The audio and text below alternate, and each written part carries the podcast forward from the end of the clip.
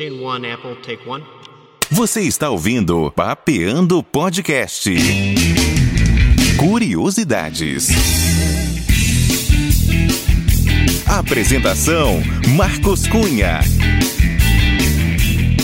Salve, salve pessoas! Começando mais um Papeando Podcast Curiosidades e nesse episódio vamos falar de músicas que completam 40 anos em 2023. E se você quiser comentar, sugerir ou até reclamar, é só nos procurar nas redes sociais. Em todas elas é Marcos Cunha RD. E também tem nosso servidor do Discord, nosso e-mail, papeandopodcast.gmail.com e o grupo no WhatsApp, que o link está na descrição deste podcast. E antes de começar.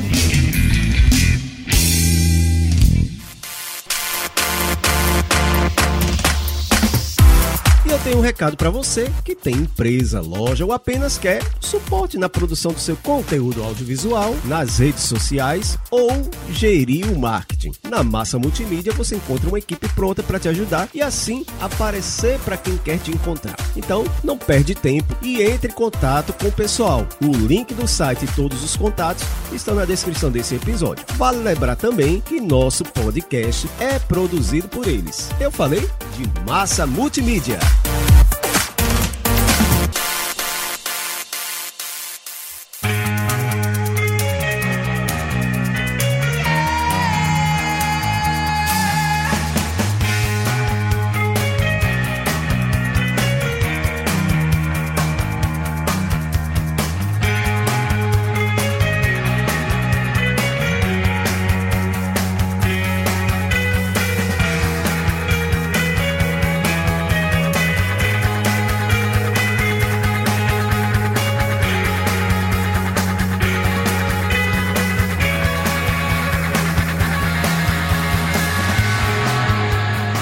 Pois é, New Year's Day da banda irlandesa U2 completou 40 anos. Foi lançada exatamente no dia 1 de janeiro de 1983, por meio do videoclipe divulgado no Channel 4 da Grã-Bretanha. Após 10 dias, a banda U2 lançaria a música oficialmente como faixa de estreia do álbum War. A música representa a maior incursão de toda a obra do U2 no movimento New Romantic. Adam Clayton, o baixista, havia passado por Londres em um momento de grande impacto das noites que revolucionaram a relação entre música e imagem no final dos anos 70 e início dos anos 80. Ele retornou a Dublin não apenas com um novo corte de cabelo, mas também com a canção Fade to Grey dos Visage ecoando em sua mente. Foi na sala de ensaio, ao tentar encontrar a sequência de acordes e a linha de baixo da canção, que surgiram as primeiras ideias que dariam origem a essa canção.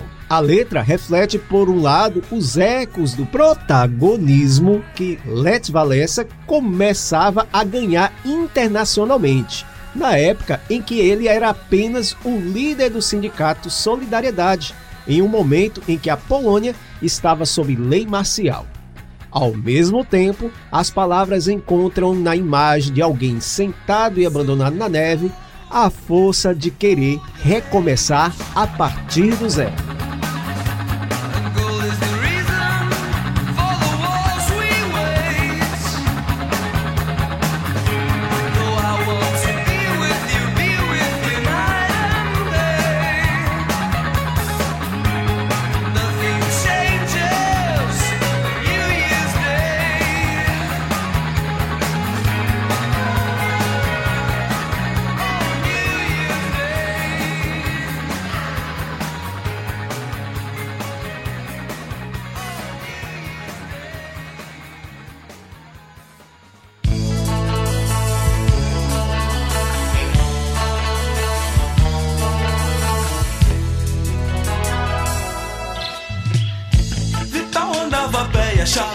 Assim estava mal.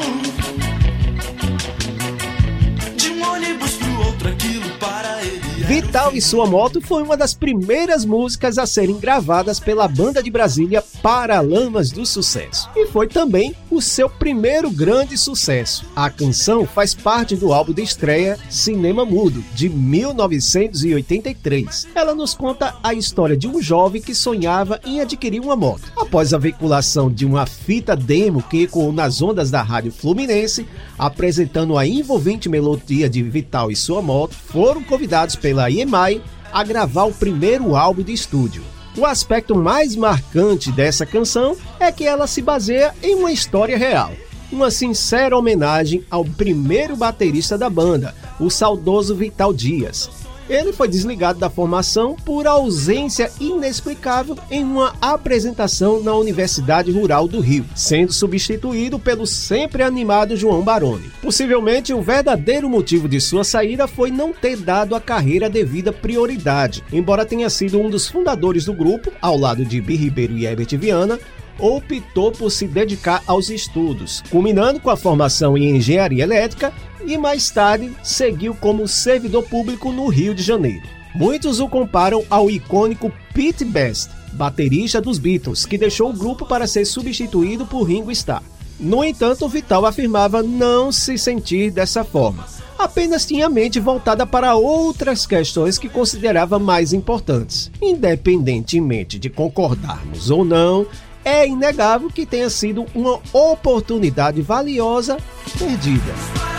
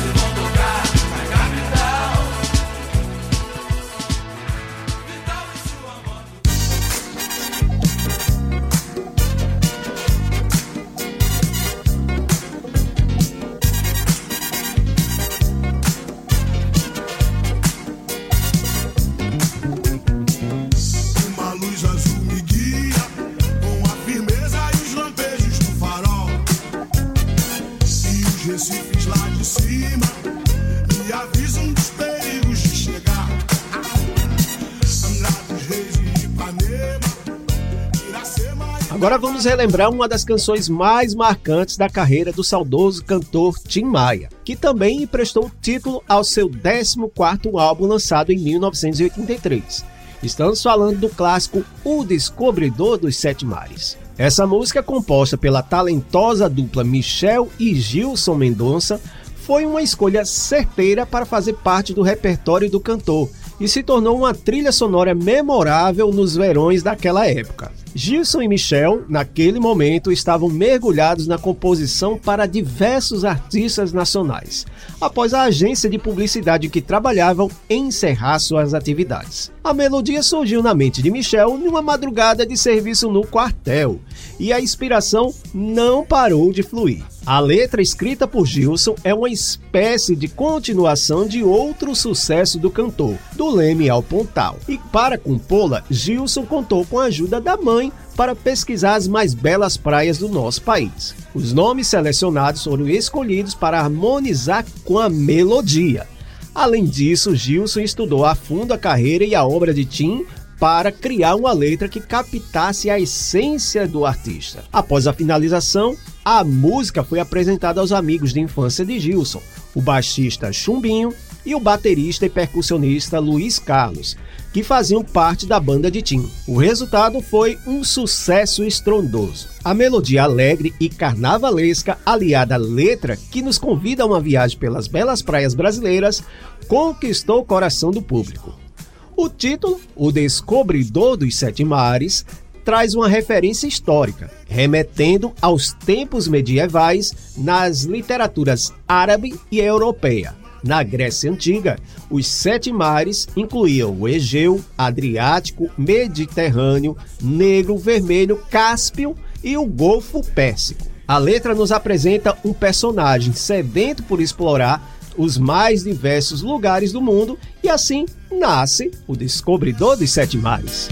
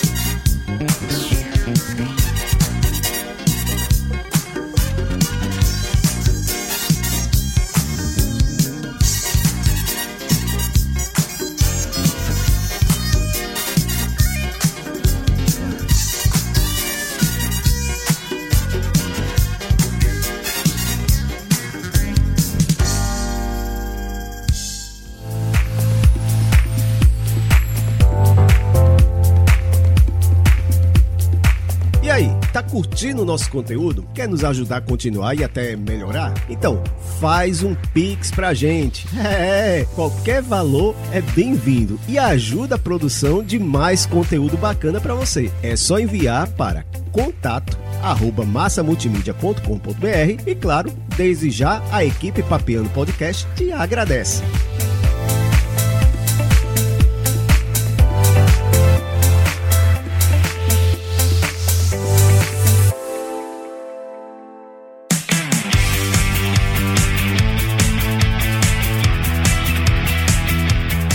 E se você ainda não nos segue nos agregadores de podcast, vai lá porque nos ajuda a crescer e ser indicado para mais gente. E de quebra, você é avisado quando chegar o um novo episódio. Ah, também não esquece de compartilhar nas redes sociais, assim mais gente fica sabendo do nosso podcast e partilhamos tantas histórias legais.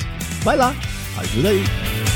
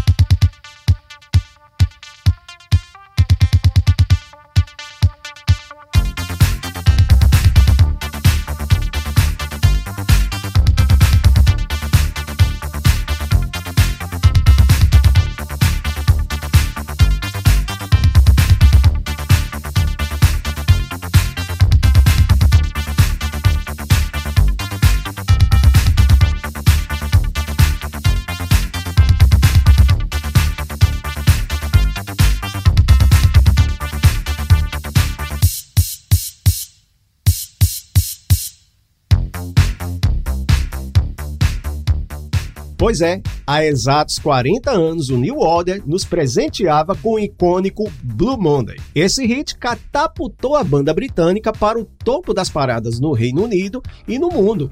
Uma música pioneira que uniu de forma inovadora o rock alternativo com a música eletrônica, definindo o estilo que marcou a década de 1980. Bernard Sumner, guitarrista e compositor, elevou a música no New Order a um novo patamar ao decidir usar pré-computadores e um sequenciador montado a partir de um kit eletrônico. Segundo Sumner, tudo foi programado passo a passo usando leituras digitais de código binário. E o momento que tudo ganhou vida foi quando ativaram o circuito, conectaram tudo e pressionaram Go na bateria eletrônica. Foi então que o sintetizador começou a falar e, de alguma forma, tudo se encaixou perfeitamente. Pouco depois do lançamento, Blue Monday rapidamente subiu nas paradas, conquistando um lugar de destaque no programa de TV Top of the Pops do Reino Unido pela primeira vez. A banda permaneceu entre as 75 bandas mais ouvidas do país por incríveis 38 semanas e até hoje o single detém o recorde como disco de 12 polegadas mais vendido de todos os tempos. A composição dessa obra musical aconteceu na sala de ensaios no bairro de Chatham Hill, em Manchester, com um cemitério ao fundo. A contribuição fundamental do cientista Martin Usher foi crucial para criar um circuito que interligava o sequenciador e a bateria eletrônica. O título Blue Monday surgiu de uma ilustração no romance Café da Manhã dos Campeões, de Kurt Vonnegut, lançado em 1973. Agora, a letra, nem mesmo os membros da banda sabem ao certo o que inspirou parece ser um relato de um relacionamento tumultuado, mas Peter Rook já revelou que Sumner estava sob efeito de LSD quando escreveu a letra.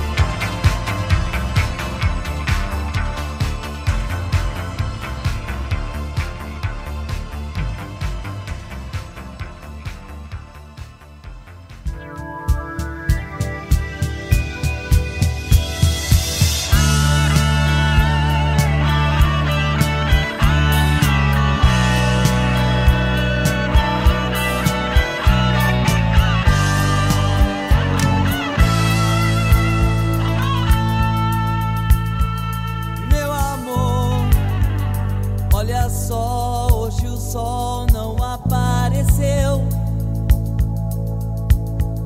É o fim da aventura humana na Terra. Meu planeta, Deus, fugiremos nós dois na arca de Noé. Uma pequena Eva. Eva, o nosso amor na última astronave. Nunca cantou esse verso em plenos pulmões?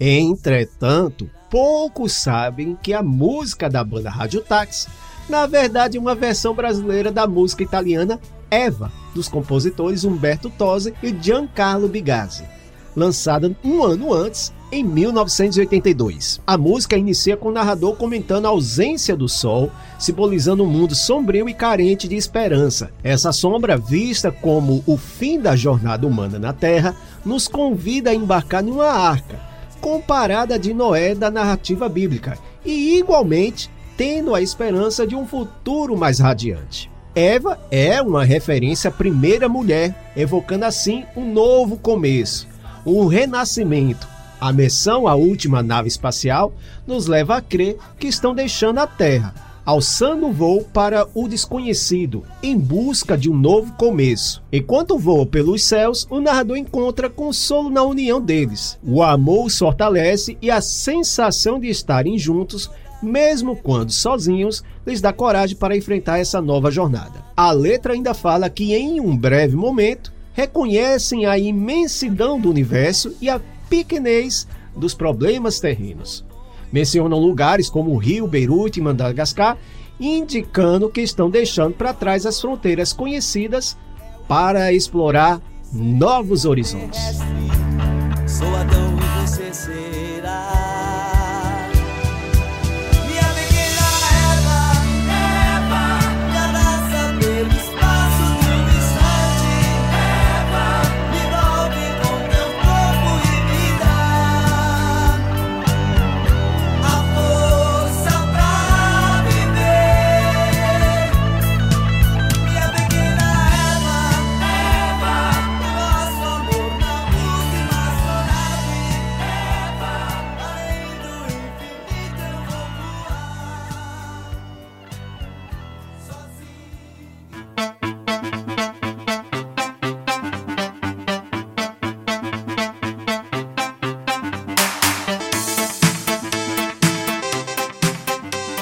E chegamos ao fim do nosso episódio e voltamos com outro tema em breve. Na próxima semana tem Papeando Podcast outras histórias falando um pouco da vida e obra do cantor Carlos Gonzaga, ícone do rock no Brasil, que nos deixou no último dia 25 de agosto. E se você quer saber antes todas as novidades do Papeando Podcast, é só fazer parte do nosso grupo no WhatsApp.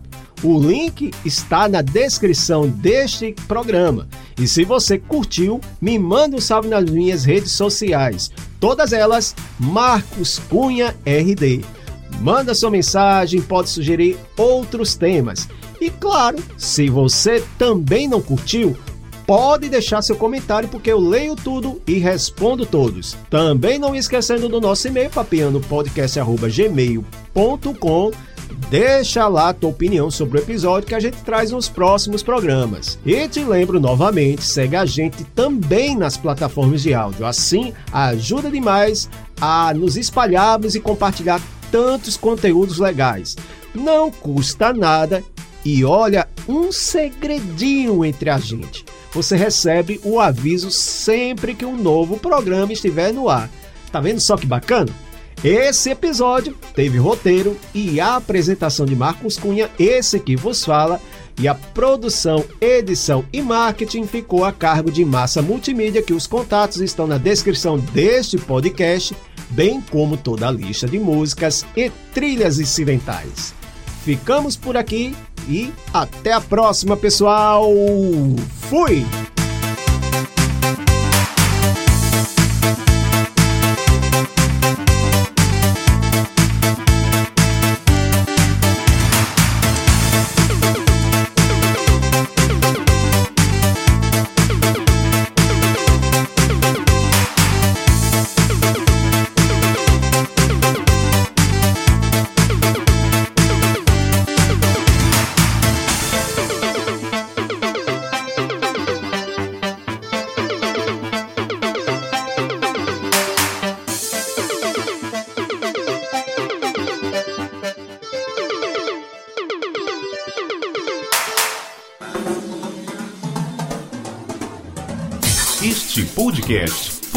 Produzido por Massa Multimídia.